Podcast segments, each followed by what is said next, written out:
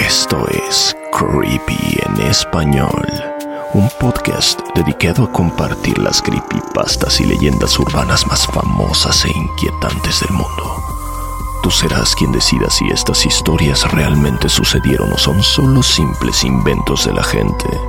Se recomienda discreción, ya que estas historias pueden contener lenguaje explícito y descripciones gráficas de violencia.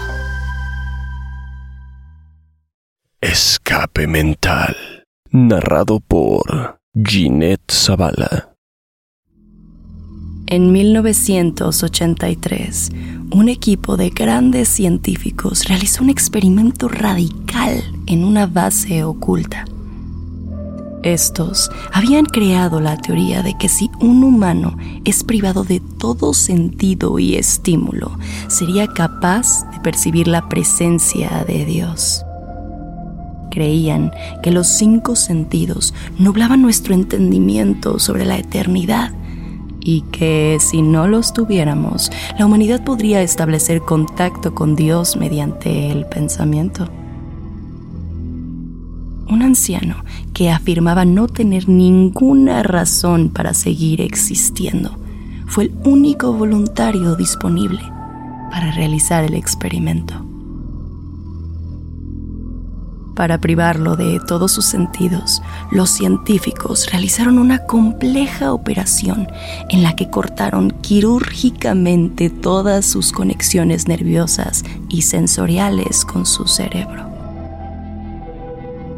Aunque el sujeto conservaba sus funciones musculares, no podía ver, oír, saborear, oler ni sentir nada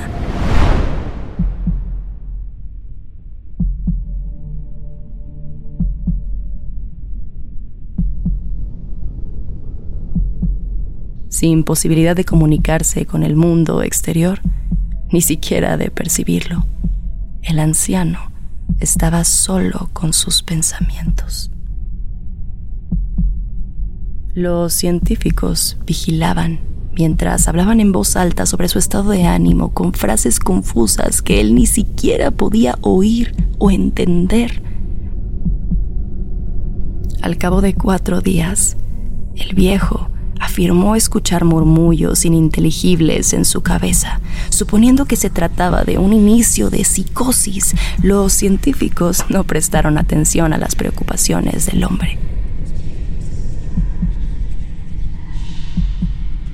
Dos días más tarde, el hombre gritó que podía escuchar a su esposa muerta hablando con él. Los científicos estaban intrigados, pero no se convencieron hasta que el anciano empezó a nombrar familiares muertos de ellos. Les repitió información personal que solo habrían conocido sus más íntimos allegados y en ese momento gran parte del personal abandonó el laboratorio.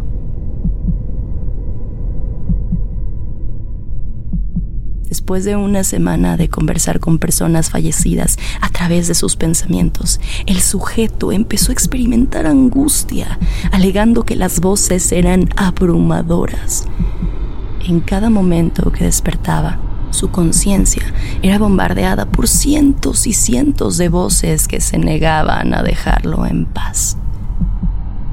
Con frecuencia se arrojaba contra la pared, tratando de sentir algo aunque fuera dolor. Suplicó a los científicos que le dieran sedantes para poder escapar de las voces cuando estaba durmiendo. Y esa táctica funcionó durante tres días, hasta que empezó a tener terrores nocturnos. El anciano continuó afirmando que podía oír a personas muertas en sus sueños Solo un día después, el hombre comenzó a gritar y arañar sus inservibles ojos con la esperanza de sentir algo en el mundo físico. De forma histérica, dijo ahora que las voces de los muertos eran ensordecedoras y hostiles y que le hablaban sobre el infierno y el fin del mundo cuando se sintió completamente abrumado, gritó, No hay cielo, no hay perdón. Durante cinco horas seguidas. Suplicaba continuamente que lo mataran, pero los científicos estaban convencidos de que estaba cerca de establecer contacto con Dios. Al cabo de unos días, el anciano ya no podía formar frases coherentes. Como si estuviera loco, empezó a arrancarse trozos de carne del brazo. Los científicos se apresuraron a entrar en la cámara de pruebas y lo sujetaron a una mesa para que no pudiera suicidarse. Después de unas horas de estar atado, el sujeto dejó de luchar y gritar se quedó con la mirada perdida en el techo, mientras las lágrimas se deslizaban silenciosamente sobre su rostro. Durante dos semanas, el hombre tuvo que ser rehidratado manualmente debido al constante llanto. Finalmente, giró la cabeza y a pesar de su ceguera, estableció contacto visual con un científico por primera vez desde que empezó el experimento. Le susurró. He hablado con Dios y nos ha abandonado. Fue ahí cuando sus signos vitales se detuvieron. No hubo causa aparente de su muerte.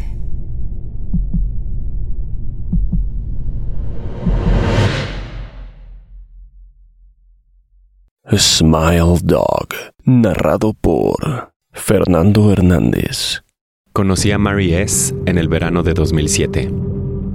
Tras platicar con su marido Terence, accedió a que yo le realizara una entrevista. Mary aceptó inicialmente, debido a que yo no era un periodista, sino un escritor principiante dedicado a realizar trabajos universitarios de investigación.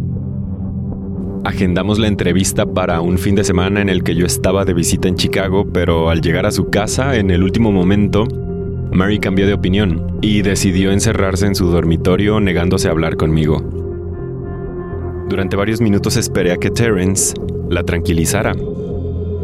Las cosas que decía Mary no tenían mucho sentido, pero encajaban con el patrón que yo esperaba. Solo podía escuchar su llanto a lo lejos, hablando de que se rehusaba a tener la entrevista conmigo debido a ciertos sueños que había experimentado. Bueno, más bien pesadillas.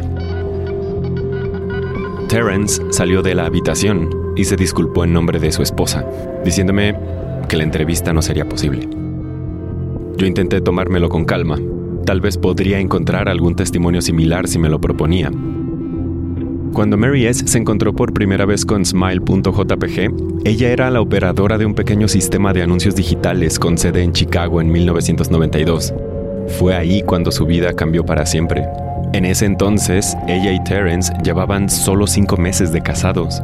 Mary fue una de las 400 personas de la empresa que vieron la imagen cuando se publicó como hipervínculo en el sistema de anuncios digitales pero ella ha sido la única que ha hablado abiertamente del tema. El resto ha permanecido en el anonimato, o tal vez simplemente murieron. Recuerdo que en 2005, cuando yo estaba en la secundaria, Smile.jpg llamó mi atención por primera vez debido a mi gran interés por los fenómenos de la web. Mary era la víctima más citada de lo que a veces se denomina Smile.doc el ente que supuestamente es liberado por medio de smile.jpg.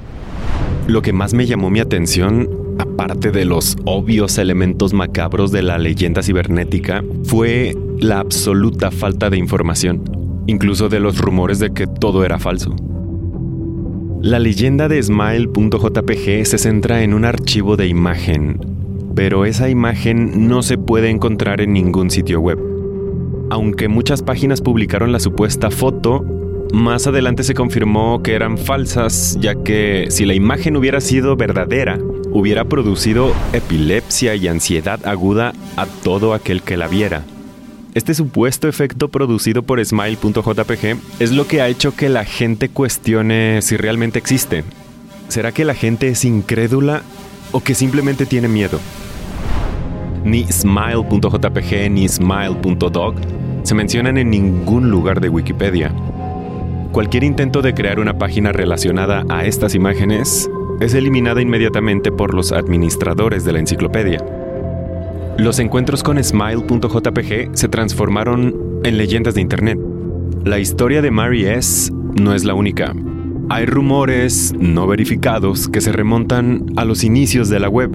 Incluso una historia persistente de que en 2002 un hacker difundió la imagen en diferentes sitios web, provocando epilepsia a gran escala a múltiples usuarios.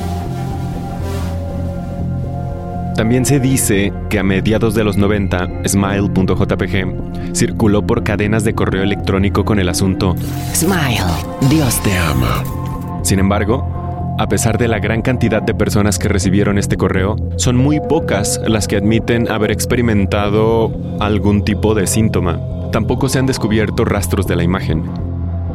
Los que afirman haber visto Smile.jpg niegan rotundamente haber guardado la imagen en sus computadoras. Sin embargo, todas las presuntas víctimas ofrecen la misma descripción de la foto. Una criatura parecida a un perro, similar a un husky siberiano, iluminada por el flash de la cámara. El perro está sentado en una habitación en penumbra.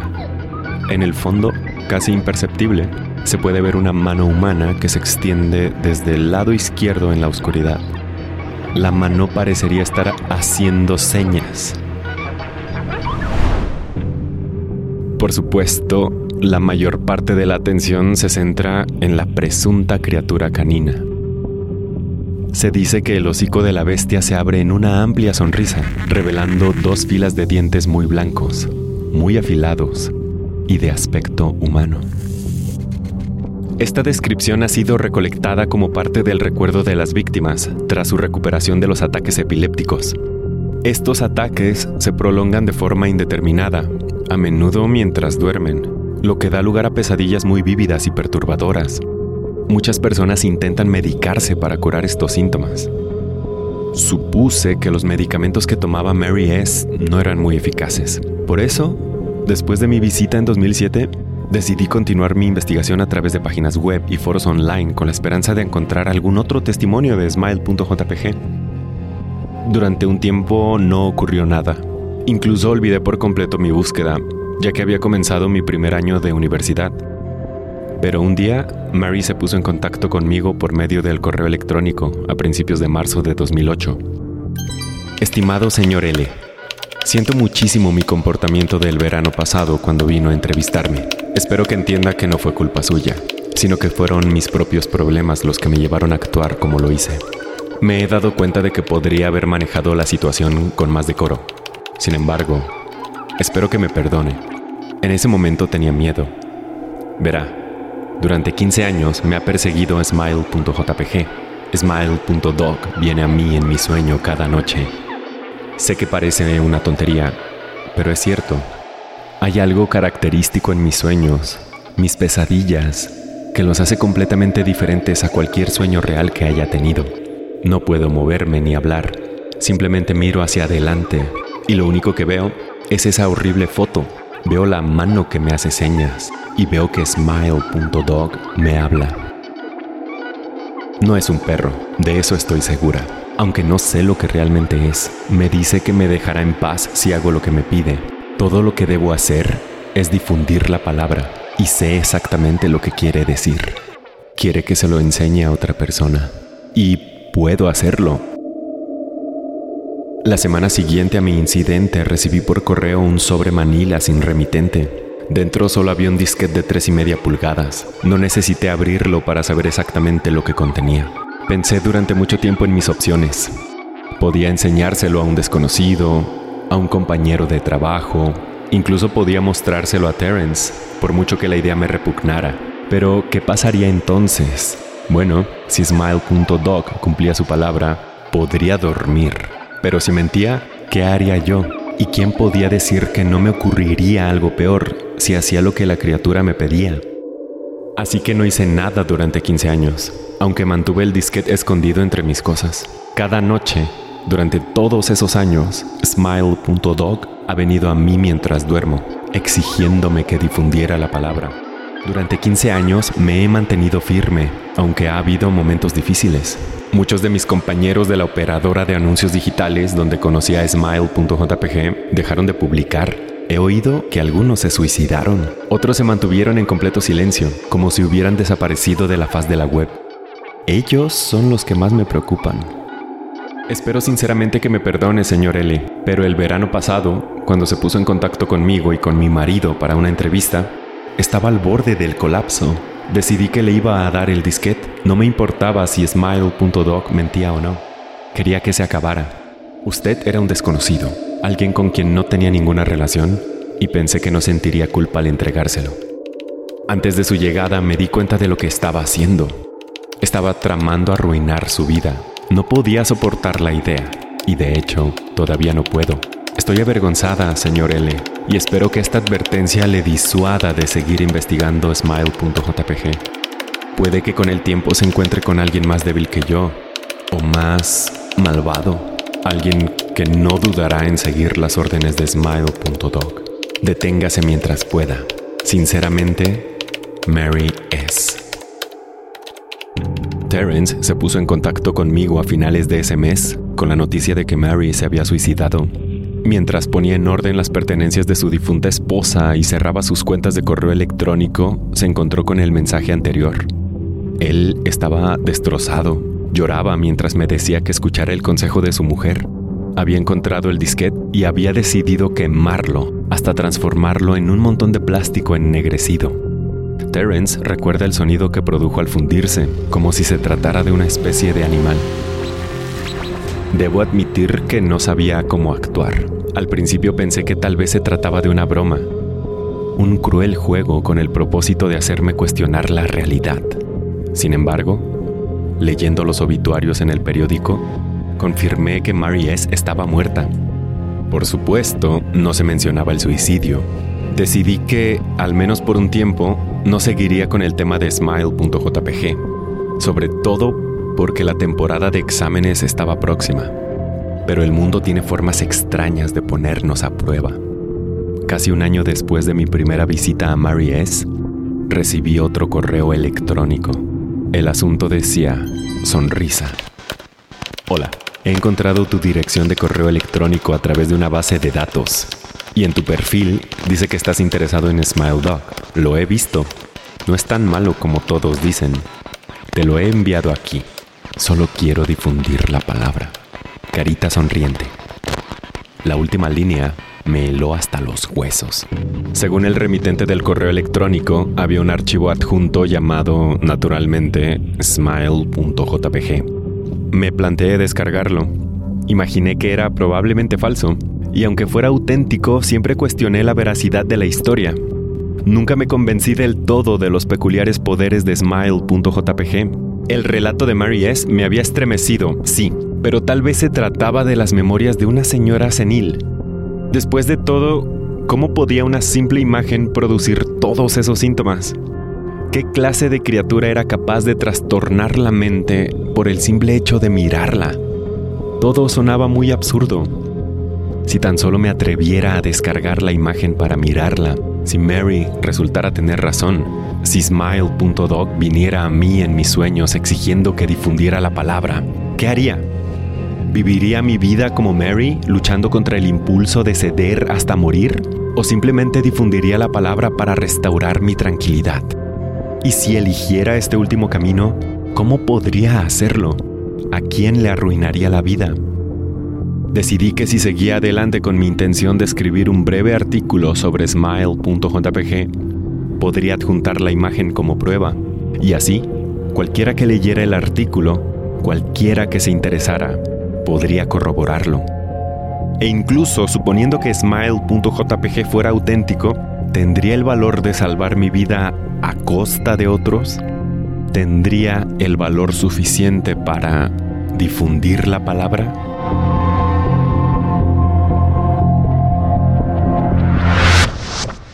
Sí, lo tengo. Creepy en español fue creado por John Grills y producido por Guillermo Ruiz de Santiago. Manda tu propia historia a creepyhistoriaspod.gmail.com y nos pondremos en contacto contigo. Síguenos en Instagram. No olvides suscribirte a Creepy en español donde sea que escuches podcasts. Todas las historias compartidas en este podcast están bajo licencia de bienes comunes creativos o tienen el permiso explícito del autor. Ningún extracto de este podcast debe retransmitirse o distribuirse sin el consentimiento del equipo de Creepy en español y de su autor.